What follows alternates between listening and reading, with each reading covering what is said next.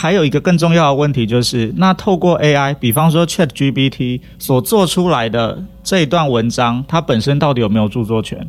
以及你用 ChatGPT 做出来文章，那著作权到底是不是归你？快速了解品牌行销贸易的小知识，轻松获得工作生活平衡的大智慧。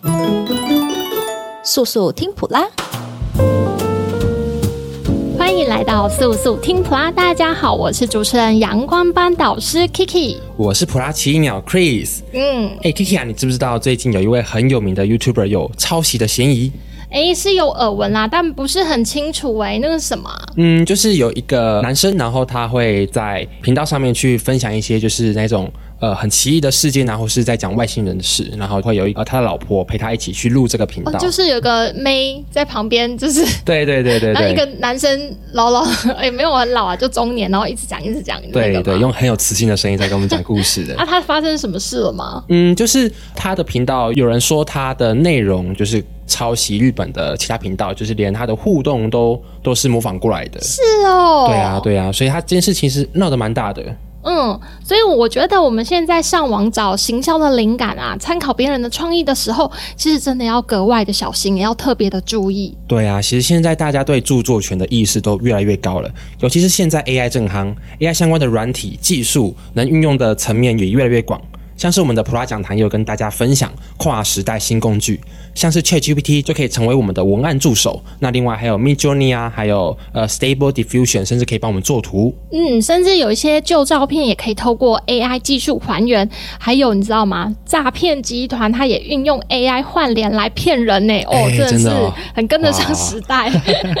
所以我们享受 AI 的便利，同时呢，相关的法律知识补充也相当的重要哦。嗯，一定要的。嗯，避免自自己不小心触法，或是反而付出更多的代价。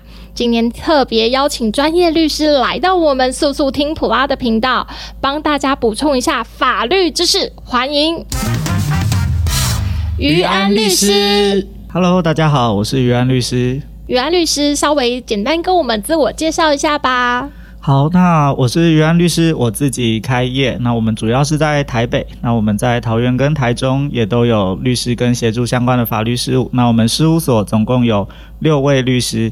那我个人比较专长在于处理商务公司相关的事情。那我目前服务过超过一百五十种产业跟五百间公司，很开心今天有机会来这里跟大家分享一些法律上的知识。真的哎，哎，我们现阶段超需要你的，嗯，因为我们常常被问到啊，透过 AI 来创作是否有一些著作权啊，或是版权的争议？这个从你的法律专业的角度来看，如何理解比较好呢？嗯，如果以 AI 这一块来说啊，其实我们目前比较常见的，像我的客户，比方说像设计公司的这一块，就还蛮常会碰到跟 AI 相关的。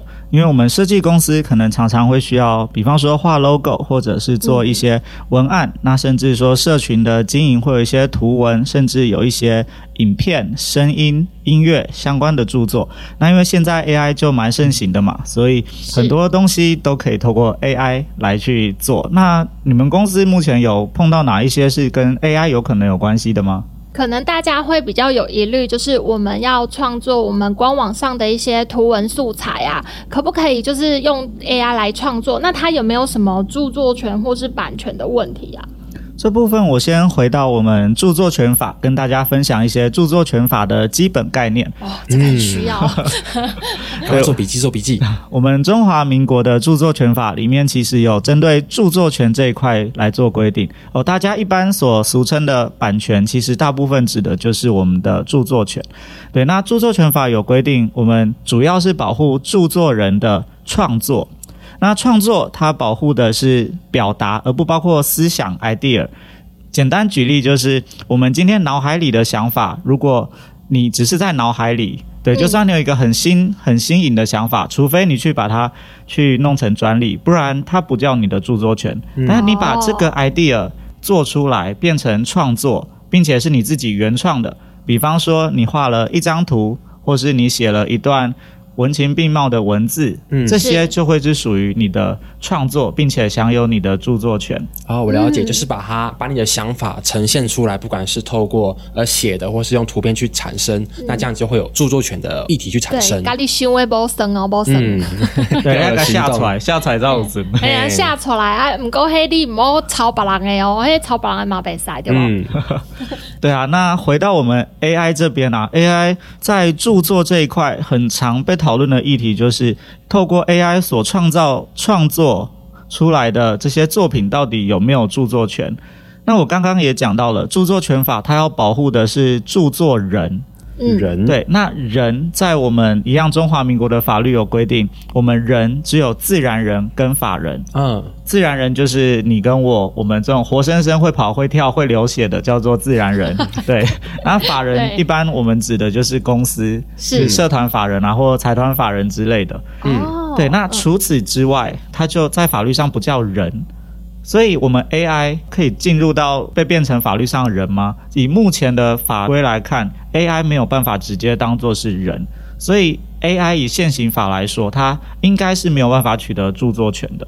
哦，了解。诶，那于安律师，我想请教一下，因为像是我们现在做图啊，好像有一些做图，它的图片生成是透过有一些模型产生的。那那些模型的素材可能是人所生成的作品。那如果背后其实是有用到这些别人的作品的话，那这样子会不会有著作权的问题啊？嗯、呃，我先再接着多讲一点好了。刚刚有讲到 AI 它不是人，所以它可能没办法取得著作权，但是。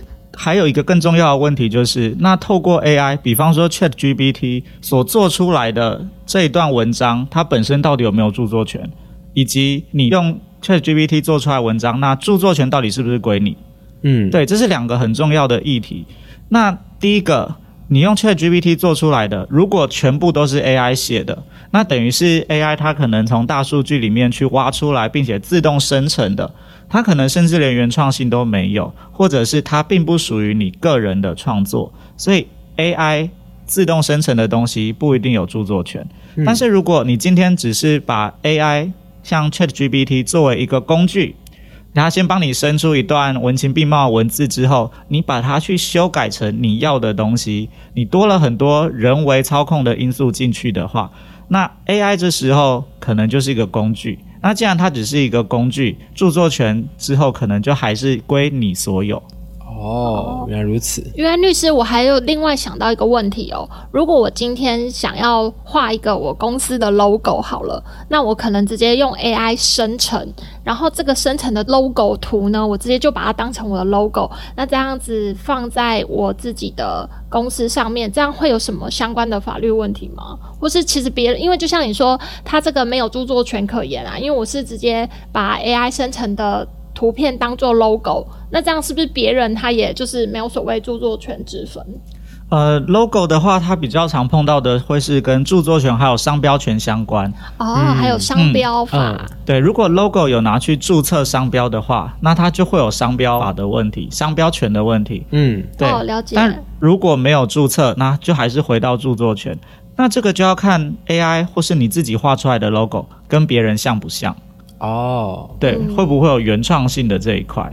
了解。所以，如果我们用 AI 做一个 logo 的话，我们其实什么都不做，直接把它当成 logo 的话，其实我们的同业如果拿去用的话，我们好像也不能去跟他去做出什么权益上面的的抗议，对不对？如果是纯 AI 做出来的东西，我刚刚讲到了这个这个成品这个创作，它可能本身不会有著作权的存在。嗯、对，所以假设。AI 做出来的这个东西没有著作权，那就不会有人被侵权。嗯，因为侵权指的是要有一个人权利受到侵害，可以去求偿嘛。哦，求偿或是追诉。但是如果今天我们连可以去求偿或追诉的这个被害人，刚刚讲的自然人或法人都没有的话，那我们没有人可以行使这个权利啊。哦，嗯。所以其实，如果说我今天用呃 AI 生成一个 logo，然后我去申请变成我的商标，基本上就可以了，对不对？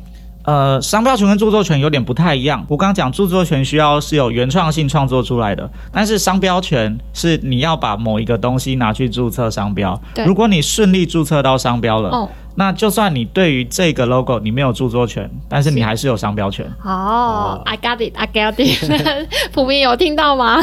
于安律师提到了，就是其实我们要去厘清，就是我们在做这些 AI 创作的时候啊，其实他们就没有所谓的著作权的争议嘛。那因为源自于它的法规是以人为主这样，所以如果它是 AI 机器所产生的，它可能就在这部分会比较没有问题。没错，所以大家其实可以。可以放心的去使用 AI，去 try 它，去玩它，去看它能够怎么去帮助到你。哎，于安律师啊，我还额外想要问问看啊，就是 AI 就如同我们现在很熟知用 ChatGPT 来生成文章，然后图片，那还有什么吗？AI 其实最近这几年来应用的层面蛮广的。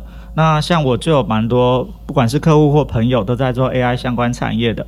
那我可以简单分享几个我觉得蛮有趣的。嗯，对。那像刚刚你有讲到 AI 换脸的部分啊，对。前阵子就有人 就 AI 换脸，然后换到就触法，然后好像对啊，除了那种比较 low 的用法之外，AI 换脸呢，它进一步去应用的可能包括虚拟网红。哦、oh.，对，虚拟网红指的是现在开始有一些名人或者是网红，台湾可能还好，但是国外开始越来越多，他们会透过 AI 去制造他的虚拟的形象。嗯，是像 VTuber 的那个东西吗？呃，虚拟的形象不一定是呃像二次元或者是卡通化的，它可能就是一个，嗯、比方说二十年前的你。或者是说现在的你，哦、但是你播二十年后，你还是长这样。啊，对，因为它就是用 AI 去做出来的一个模组。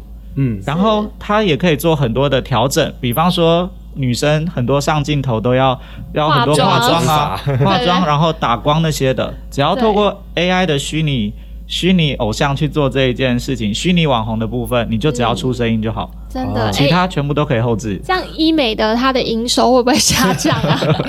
就没有医美需求啊？医美每个都要学会那个三 D 建模。哦，不过医美也可以运用这个 AI 技术啦，因为如果打不赢他，就加入他嘛，哦、看他怎么运用这个 AI。例如说，在呃医生会诊之前，就先说，哎、欸，啊换成这样 OK 吗？这样、哦、先可能就对对对对，先感受一下我做完手术可能会有的样子。嗯，对。对啊，而且其实很多人会觉得 AI 它可能像机器人，它可以协助我们做某一块事情。但是现在 AI 啊，你换个角度来想，你可以当做它是一个养成的人，因为 AI 是你喂它吃什么，你喂它多久多少的量，它就会变什么。比方说，你喂它一个二十岁。成年人该有的知识量，他就会变成一个二十岁的人哦、嗯，而且也会根据你喂他的资料，他会变成什么样的人。你如果喂很多负面的给他，他可能就变成一个反社会人格。对对对对，然后这种。状况啊，因为 AI 就是一个人嘛，所以现在的运用 AI 甚至也可以拿来去做，不管是作画，或者是说去留言，甚至 AI 可以自己去搜寻。比方说，如果你们在做媒体相关的，它可能可以去搜寻一些直播，然后跟着直播的内容，并且它会去读取。下面的留言在讨论的内容是什么？他跟着这一些去做留言哦。哦，这样会不会以后我们就 AI 阳光班导师，我们就直接 阳光班导师都不用进录音室？不要这样，我现在只有用到 AI，就是不用化妆，就是让他直接上妆这个功能啊。嗯、我自己承认应该是有这一块，很常用。对啊，所以其实 AI 在全世界的应用层面都越来越广了啦。嗯，对啊，我觉得真的就是打不赢就真的加入，看怎么去运用它。刚刚那个于安律师有讲到，就是你喂它什么，它就会产生什么。我突然想到一个，就是你的人际彩排。例如说，我今天要跟一个老板面对面沟通啊，我不知道老板通常都会怎么讲，我就是喂他一些 老板的那个相相关内涵，这样子。先看老板会怎么，对对对，怎么拒绝你。对，有钱人是怎么想的？那因为不是嘛，所以就是先把它喂进去之后，然后再试着跟他对话看看，嗯，是不是？